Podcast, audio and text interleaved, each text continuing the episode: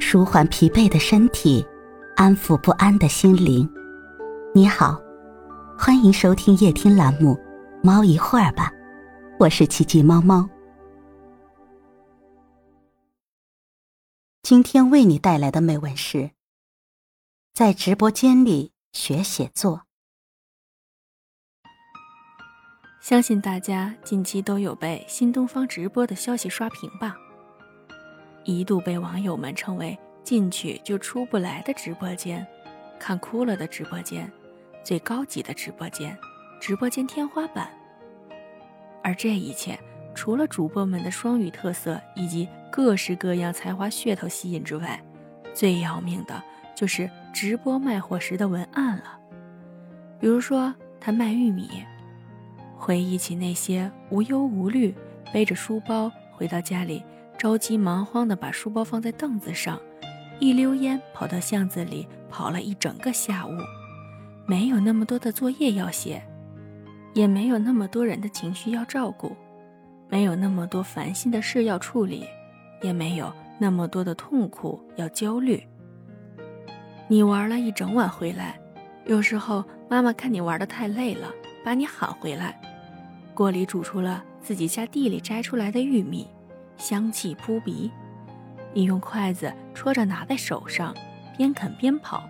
你跑的时候，背后温暖的阳光洋洋洒洒地落在地上，它在你的前面投下跟你一样大小的影子。你边跑边啃，嘴里头那玉米淡淡的回甘味，扑鼻的香，好多年后你时常记起。在仲夏夜的风里，你们坐在院子里乘凉。夜风袭来，树叶沙沙作响，天空偶尔飞来两只不知名的鸟。你一个手里拿着筷子戳着的玉米棒子在啃，一个手里还贪心地抱着水井里刚取出来的冰镇西瓜。大人们在忙着说他们的事情，有时候低声细语，有时候开怀大笑。你不关心那个时候人间的事情，你还没有经历。你无忧无虑的像个孩子。好多年后，你回忆起来，其实那个时候的玉米味道你记不太清了，但你清楚的记得那些仲夏的夜里，繁星点缀，树叶沙沙作响，微风吹过。你年轻，那个时候你头也不疼，颈椎也不疼，也不会在失眠的夜里头辗转反侧。也不会在睡醒的早晨感觉头昏脑胀。那时候你爸妈身体健康，他们年轻、平安、喜乐，爷爷奶奶也陪在你的身旁。你其实不是想玉米，你在想当年的自己。我感觉这个玉米还挺让我回忆过去的。我是一个念旧的人，我是一个容易敏感的人，所以也正因为敏感。才能从生活中捕捉到原本你们所忽略的细节，那些细节其实更让人贴心，更让人安心，更让人暖心，也最终让人放心。那就是人间烟火呀！洋洋洒洒临场发挥的六百多字小作文，把旧时的童年回忆勾勒得活灵活现，引人入胜，惹人怀念。这哪里是在吃玉米？是在重温童年的那份美好回忆呀，还有董宇辉老师描绘的那些关于桃子的无限美好，脱口而出的绝美意境，让一只桃子可想象的层次顿时丰富了起来，有了翩翩诗意。大脑告诉你，这一切都很美好，美好的就如山泉，就如明月，就如穿过峡谷的风。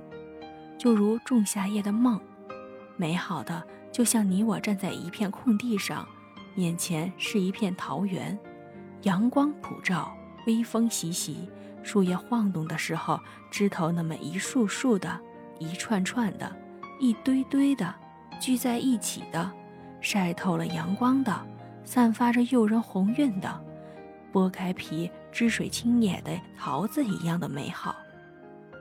还有一则长达九分钟、慷慨激昂的 DK 博物大百科的介绍，简直是知识与文化的降维打击。从来没有见过一个人能把硬的跟砖头一样的百科说的那么的深邃迷人，还能在我们之间找着息息相关的联系，让一花一草一诗一木都拥有着无限的浪漫。不买简直是对不起祖先辛苦进化了那么多年。九分钟的讲解，从岩石到人体，从起源到如今，从感受自然到尊重之心，把晦涩的内容讲得如此生动和深刻，还接地气，简直是一种精神上的享受。就像董宇辉老师说的：“食物的背后都是回忆。”味道的背后都是人生，以高质量的内容在为产品赋予情感、故事、价值，让其本身闪闪发光，勾起人们的购买欲。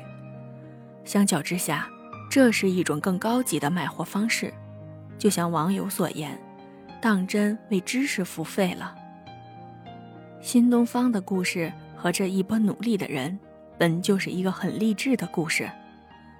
他们在直播间不是空谈，而是真的有让大家看到，有知识、有能力、有智慧的人，就是遇到了毁灭性的打击，跌入谷底，依旧能够靠自己的努力趟出一条路来。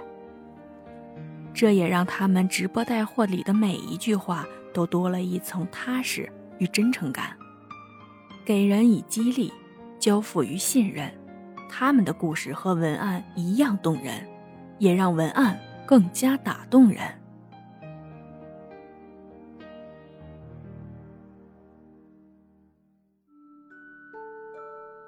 今天的分享就到这里了，欢迎关注、订阅、分享、点赞，一键四连，也欢迎评论区交流互动哦。祝您晚安，我们明天再会。